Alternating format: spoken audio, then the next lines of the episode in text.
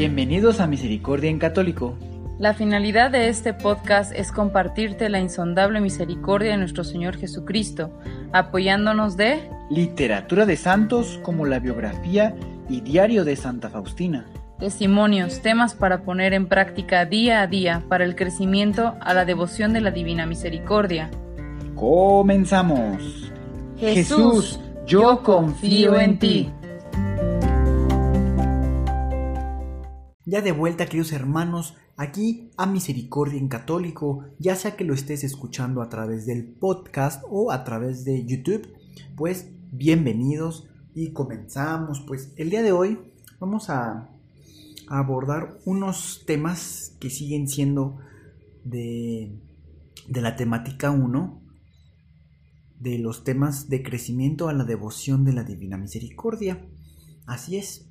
El día de hoy, así como dice el título, vamos a ver diálogo de Dios misericordioso con el alma pecadora.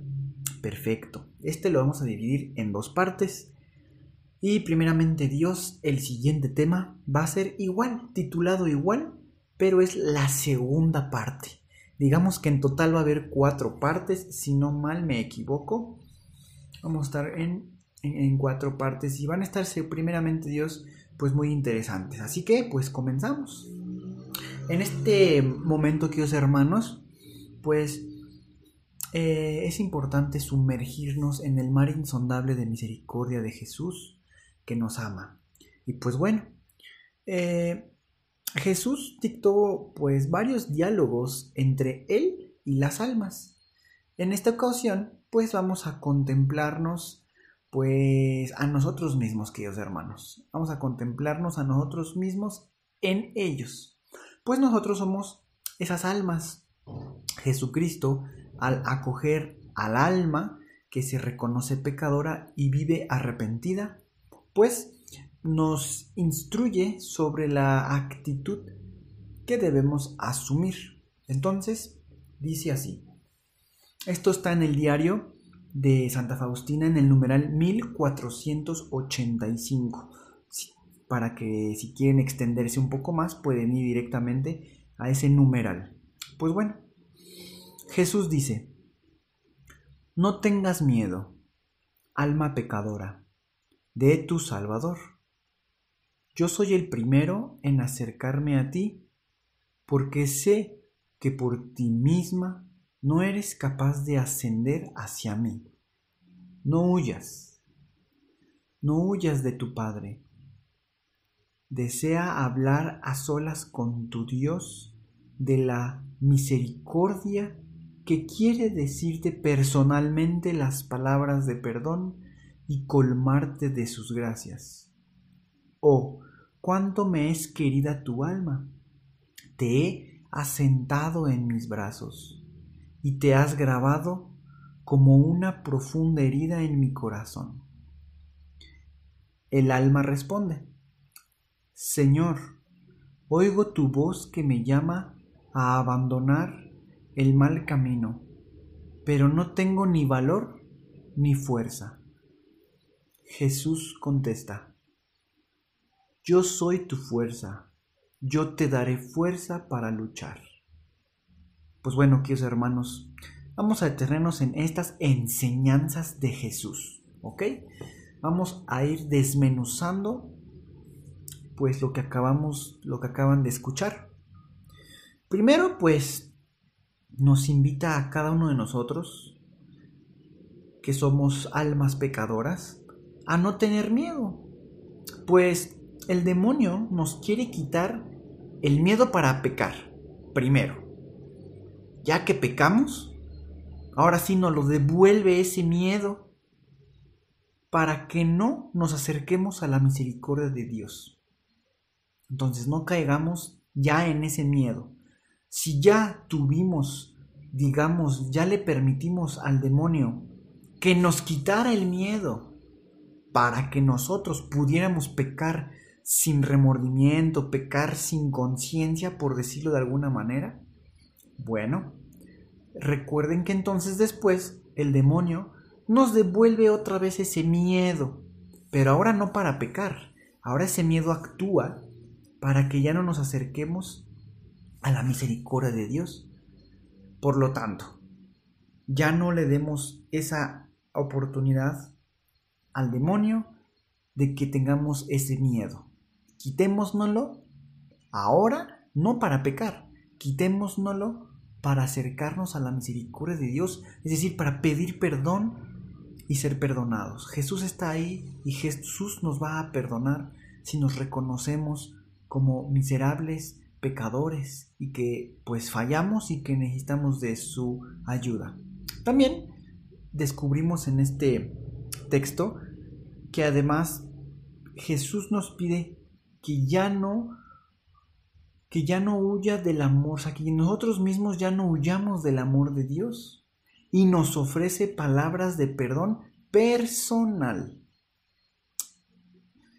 También, pues después de saber todo esto, podemos decirle a nuestro Señor que estamos sorprendidos al saber que al pecar hemos producido una herida en su corazón. Pero al pedir tu misericordia, el amor de Dios, que es el Padre Celestial de Jesús, pues la transforma ahora en una herida de amor que se va a grabar en el corazón de Jesús. Podemos también, queridos hermanos, reconocer que somos pecadores y que somos una herida de amor en su sagrado corazón. Y pues al final de esto, también nos invita a nosotros a responder con la verdad. Decir que somos pecadores, que no tenemos esa fuerza ni ese valor para abandonar el camino de la muerte.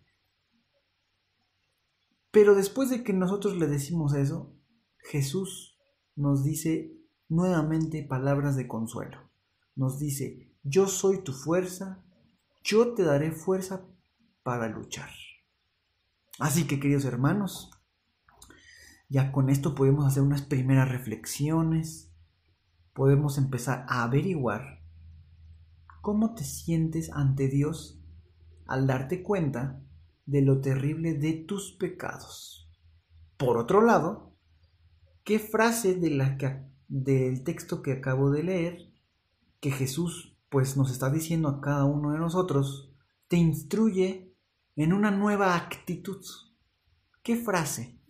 ¿Qué frase sentiste que pudo llegar hasta dentro de ti? Ahora sí, queridos hermanos, ya con esto vamos a ir terminando, pero es importante saber que muchas veces realmente nos encontramos en ese lugar como de fastidio, en ese lugar de de que nuestra autoestima está tal vez hasta el suelo y no sabemos por qué. O muy posiblemente estamos muy enfermos físicamente. Tenemos muchos inconvenientes en todos lados. Tal vez en el trabajo, en las relaciones con otras personas, digamos que estamos viendo un caos en la vida que Dios nos ha prestado.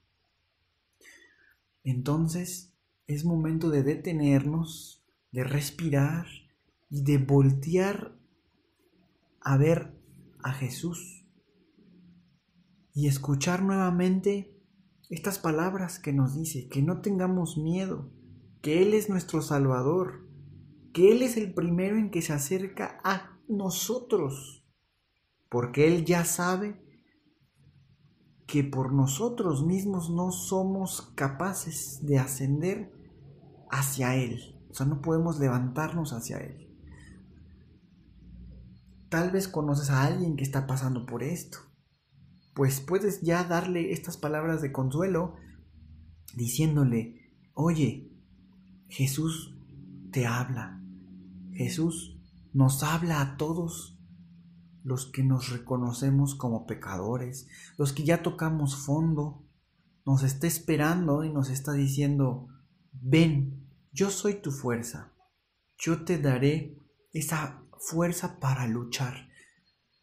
Porque Jesús quiere nuestro bien, Jesús, eh, Dios pues nos provee muchas veces, como ya les he dicho en este podcast, en este, en este espacio de misericordia en católico, que pues hay veces que estas situaciones son para darnos cuenta que estamos caminando mal, no en el camino que Dios tiene para nosotros, y entonces es, estas, podríamos decir como, pues sí, estas situaciones son como una llamada pronta antes de que sea demasiado tarde, para que hagamos un cambio, una conversión, así como San Pablo. Recordemos que él, pues, iba muy, con mucha firmeza, ¿verdad? A, a seguir, pues, digamos, antes de su, antes de su, de su conversión, pues iba muy decidido a, a, seguir sus ideales que tenía, pero fue en ese viaje a Damasco, si no recuerdo mal, en donde una luz muy fuerte los pues le quitó la vista. Se relata, se dice que se cae del caballo. Y yo he escuchado en unas homilías que eso de caerse del caballo es pues una manera de decirlo muy resumido pero en realidad es bajarte del caballo. El caballo viene siendo orgullo, soberbia, bajarnos de ese caballo y entonces subirnos al caballo de la humildad, del servicio y de poder razonar esta nueva o esta este cambio que Dios quiere para nosotros. Así con San Pablo, le toma un tiempo asimilar pues todo lo que está viviendo, haciendo a un lado sus antiguas eh, convicciones y descubrir el plan de Dios, que es el amor. Y entonces, ahora sí, Dios le devuelve la vista. No recuerdo si fue el profeta Ananías quien va a su encuentro para restablecer, ¿verdad? Jesús en un sueño, si no mal me equivoco, le dice a Ananías que vaya a encontrar a Saulo, ¿verdad? Antes se llamaba Saulo. Y una vez que hace su conversión, se llama Pablo, San Pablo, ¿verdad? Ahora ya San Pablo. Entonces, así podemos pasar un tiempo en lo que descubrimos ese plan de amor que Dios tiene para nosotros, hacer esa conversión y Dios nos devolverá esa vista que tal vez no es física, pero estamos cegados, tenemos eh, pues esa ceguera y no nos dejan todas estas situaciones inconvenientes de la vida diaria, no nos dejan ver ese plan. Entonces hagamos esa conversión y pues eh, recuerden que Dios nos da la fuerza para luchar. Queridos hermanos, pues hasta ahorita ha sido todo y en la siguiente semana, si Dios quiere, comenzaremos con la segunda parte de esto. Segunda parte de esto seguiremos con el numeral 1485, leyendo otro párrafo y siguiéndolo pues desmenuzando. Pues muchas gracias, queridos hermanos, y eh, que Dios los bendiga. Hasta pronto.